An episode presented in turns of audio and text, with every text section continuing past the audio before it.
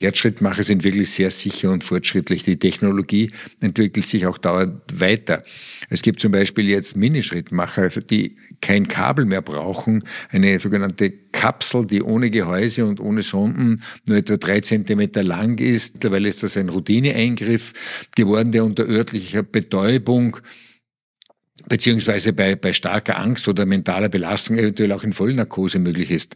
Dauert circa eine Stunde. Es kommt ein kleiner Hautschnitt von fünf bis zehn Zentimeter unter dem Schlüsselbein und hier wird der Schrittmacher platziert. Man muss nach so einer Schrittmacherimplantation zur Überwachung circa 24 Stunden im Spital bleiben.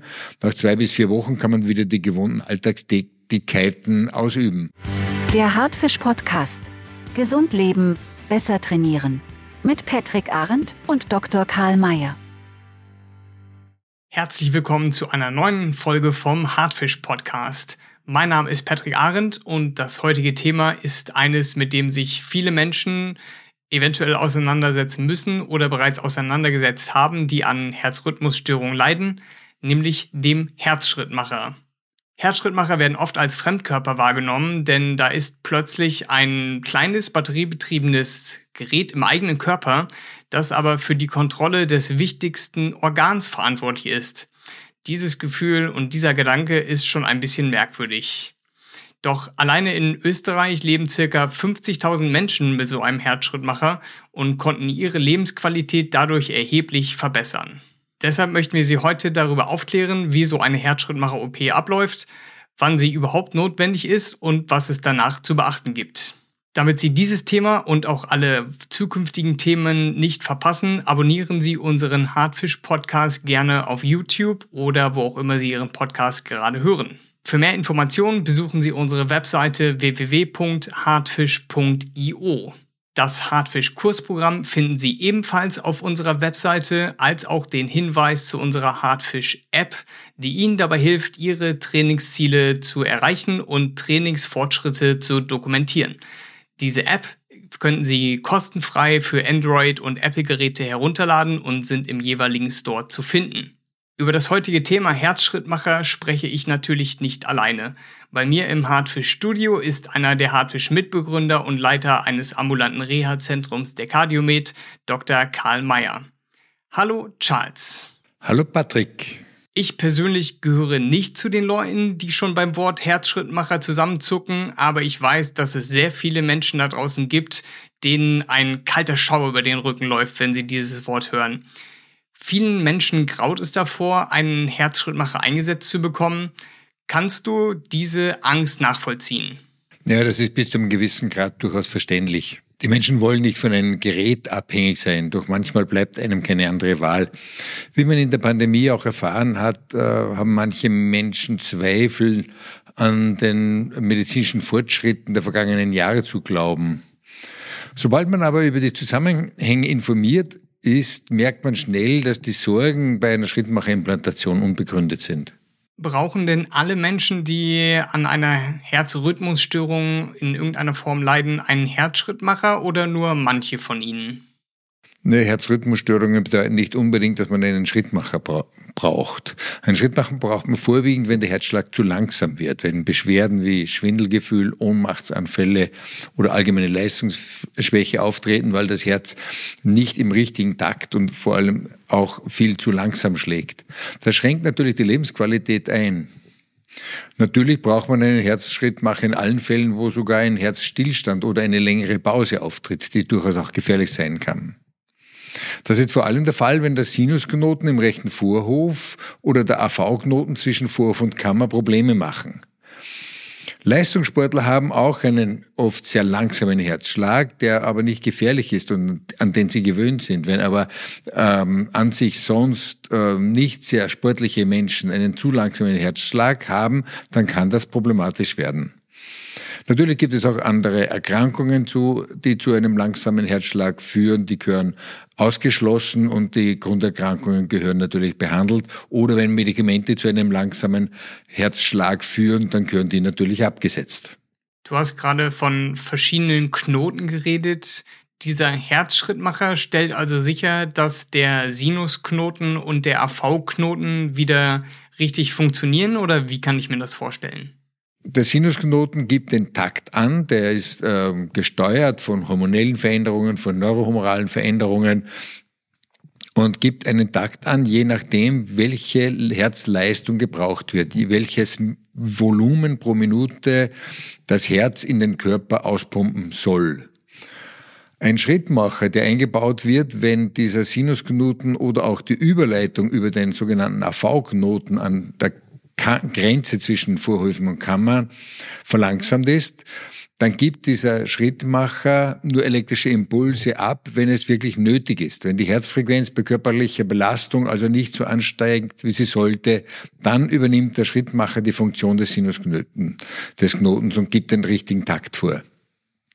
Diese Geräte sind eigentlich Batterien mit einem komplexen Steuerungssystem, die den Eigenrhythmus, der nach wie vor weiter besteht, aber eben zu langsam ist, durchaus registrieren und auch abspeichern. Und Impulse, die aus dem Schrittmacher kommen, Ersatzimpulse, wenn der Sinusknoten oder der AV-Knoten ausfallen, werden über Kabel, also sogenannte Elektroden, übergeleitet und an den Herzmuskel abgegeben. Je nach Ursache der Herzrhythmusstörungen wird ein sogenanntes Einkammer-Herzschrittmachersystem eingebaut, welches nur in der im Herzventrikel, also in der Herzkammer, einen Impuls abgibt. Ähm, bei anderen Ursachen für Herzrhythmusstörungen oder Überleitungsstörungen wird ein sogenanntes Zweikammersystem eingesetzt, wo Elektroden sowohl im rechten Vorhof als auch in der rechten Kammer liegen. Diese Elektroden sind also dafür da, um den elektrischen Impuls an das Herz weiterzuleiten. Aber ich kenne das, wenn bei mir zu Hause die Batterie leer ist, dann muss ich das Gerät öffnen, die Batterien wechseln, das Gerät wieder schließen und alles läuft wieder weiter. Wie sieht denn das beim Herzschrittmacher aus, der ja in meinem Körper drin ist? Kann das Gerät irgendwie mit Energie versorgt werden? Also das Gerät enthält eine Lithiumbatterie, die durchaus eine Laufzeit hat von sieben bis zehn Jahren. Das hängt natürlich davon ab, wie oft der Herzschrittmacher den nach wie vor bestehenden Eigenrhythmus ersetzen muss. Es gibt auch Untersuchungen dazu oder Versuche dazu, diesen, äh, diese Lithiumbatterie extern über Induktion aufzuladen. Die sind noch nicht sehr weit gediehen, werden aber bald kommen. Wenn die Lithiumbatterie erschöpft ist, dann kann man das Gerät ausbauen. Die Kabel bleiben meistens drin drinnen und an die im Herzen verankerten Kabel wird eine neue Batterie angeschlossen. Die Elektroden werden eben über Konnektoren mit der Elektronik im Schrittmacher verbunden und sind auf der anderen Seite in, den, in der Herzwand beziehungsweise im Muskel verankert.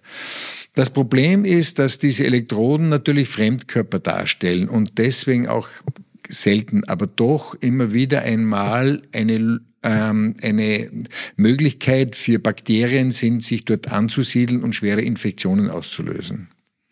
Wichtig, wenn man so einen Schritt mal eingebaut hat, sind regelmäßige Kontrollen beim Kardiologen oder auch per Telemedizin, wo ein Gerät zu Hause steht, das die äh, vom Schrittmacher aufgezeichneten ähm, Herzrhythmus-Vorkommnisse ähm, direkt an eine Zentrale meldet. Bei einer Kontrolle wird natürlich der Ladezustand der Batterie immer wieder geprüft. Auch die Einstellungen des Schrittmachers werden überprüft und können über externe äh, Geräte nachjustiert werden. Und natürlich werden auch die aufgezeichneten Daten des Herzrhythmus ausgelesen. Das hört sich alles theoretisch sehr vertrauenswürdig an, aber es gibt ja durchaus Leute, die unglaubliche Angst vor einer OP haben und auch ich mir wird da ein bisschen mulmig äh, in, die, in der Bauchgegend, wenn ich daran denke, dass an meinem geöffneten, an meiner geöffneten Brustdecke, an meinem Herzen was operiert wird. Ist denn diese OP sicher? Ja, seit der ersten Operation, äh, die war ca. 1958, hat sich natürlich viel getan. Mittlerweile ist das ein Routineeingriff geworden, der unter örtlicher Betäubung beziehungsweise bei, bei starker Angst oder mentaler Belastung eventuell auch in Vollnarkose möglich ist. Dauert circa eine Stunde. Es kommt ein kleiner Hautschnitt von fünf bis zehn Zentimeter unter dem Schlüsselbein und hier wird der Schrittmacher platziert. Das Herz selber wird ja nicht operiert, aber es werden die Sonden über die Venen in das Herz vorgeschoben und dort ähm, eingeschraubt oder dort verankert. Es treten ganz, wirklich ganz selten Komplikationen auf. Man muss nach so einer Schrittmacherimplantation zur Überwachung circa 24 Stunden im Spital bleiben. Nach zwei bis vier Wochen kann man wieder die gewohnten Alltagstätigkeiten ausüben. Worauf man eben achten muss, habe ich schon erwähnt, das sind Infektionen, auch Schwellungen und Rötungen im Bereich der Schritt, sogenannten Schrittmacherloge nennt man das, wo der Schrittmacher eingebaut ist, oder Fieberzustände, die nicht wirklich geklärt werden können. In diesem Fall muss der Schrittmacher unter Umständen möglicherweise sogar so schnell als nur möglich entfernt werden. Typisch nach so einer Schrittmacheroperation sind ein schmerzendes oder so Muskelkater-ähnliches Gefühl im Bereich der Implantationsstelle oder ein Fremdkörpergefühl, das auch einige Tage lang anhalten kann. Also bald merkt man aber schon die eher positiven Auswirkungen und gewöhnt sich an den Gedanken, mit einem Schrittmacher zu leben. Und jetzt, äh, ich persönlich reise verhältnismäßig ähm, oft mit dem Flieger und da sieht man ja dann diese Symbole an der Wand, wo dann das Herzschrittmacher-Symbol ist und irgendwie ein durchgestrichenes Symbol ist oder ähnliches. Ist denn die Angst vor Wechselwirkungen mit elektrischen Geräten unbegründet oder ist das alles Humbug? Ja, nicht direkt Humbug, aber bei der Benutzung von äh, Küchengeräten, Fernsehern und Telefonen ist die Angst völlig unbegründet. Manche Geräte können aber durchaus den Schrittmacher beeinflussen, wenn sie in der Nähe eines Implantates kommen. Induktionshärte zum Beispiel sollte man circa 35 Zentimeter Abstand halten. Andere Dauermagnete, Föhn, Heizlüfter, Laubgebläse etc. würde ich auch ein paar Zentimeter Abstand halten. Bei Flughafenkontrollen sollte man einen Ausweis dabei haben wegen der Metalldetektoren beim Durchgehen durch die Kontrolle. Und ein kleiner persönlicher Einschub. Darf man mit einem Herzschrittmacher ins MRT oder ist das in keinem Fall mehr möglich? Also mit den meisten ähm, zu, in den letzten Monaten und Jahren eingebauten Schrittmachern kann man problemlos in den MRT. Ähm, man, das ist am, äh, im Schrittmacherausweis Ausweis auch wirklich klar vermerkt, wenn man bei der Magnetresonanztomographie aufpassen muss. Da sollte man sich natürlich, bevor man einen Termin ähm, vereinbart, noch einmal gut informieren. Alles klar. Man muss also schon ein ganz kleines bisschen aufpassen, wenn man bequem mit einem Herzschrittmacher leben will. Aber was wäre denn die andere Option? Gibt es überhaupt eine weiter mit den Beschwerden leben oder einen plötzlichen Herztod riskieren, dann würde ich doch lieber sagen, dass ein Herzschrittmacher die bessere Wahl ist, oder? Aber natürlich, Herzschrittmacher sind wirklich sehr sicher und fortschrittlich. Die Technologie entwickelt sich auch dauernd weiter. Es gibt zum Beispiel jetzt Minischrittmacher, die kein Kabel mehr brauchen, eine sogenannte Kapsel, die ohne Gehäuse und ohne Sonden nur etwa drei Zentimeter lang ist, ein normaler Schrittmacher hat vier, vier mal fünf Zentimeter und diese Kapsel wird direkt in den Herzmuskel implantiert. Natürlich nur für gewisse Indikationen, in gewissen Situationen, vor allem bei Patienten mit chronischem Vorhofflimmern, das zu langsam ist oder zu langsam übergeleitet wird, die sonst einen Einkammerschrittmacher brauchen würden. Das Komplikationsrisiko ist natürlich bei diesen Minischrittmachern, die kein Kabel mehr haben, deutlich geringer. Die sind aber noch relativ teuer. Die Haltbarkeit dürfte auch so bei zehn Jahren liegen. Und wenn die Haltbarkeit abgelaufen ist oder man misst, dass die Haltbarkeit eben nicht mehr gewährleistet ist, dann kann man ohne weiteres auch einen zweiten Schrittmacher in die Herzwand einschrauben. Wir haben jetzt viel über Herzschrittmacher für einen zu langsamen Rhythmus geredet, aber es gibt aller Wahrscheinlichkeit nach auch Herzschrittmacher gegen schnelle Rhythmusstörungen, welche plötzlichen Herztod auslösen können, oder? Richtig. Also diese ähm, Geräte registrieren den Herzrhythmus, zeichnen ihn auf, auch auf und speichern ihn. Sie können über ein telefonähnliches Gerät ähm, diese Aufzeichnungen senden an eine überwachende Zentrale. Wenn das Herz plötzlich zu rennen anfängt, dann gibt der Schrittmacher Impulse, welche schneller sind als der Eigenrhythmus und unter Umständen so quasi den, die eigene Rhythmusstörung auspacen.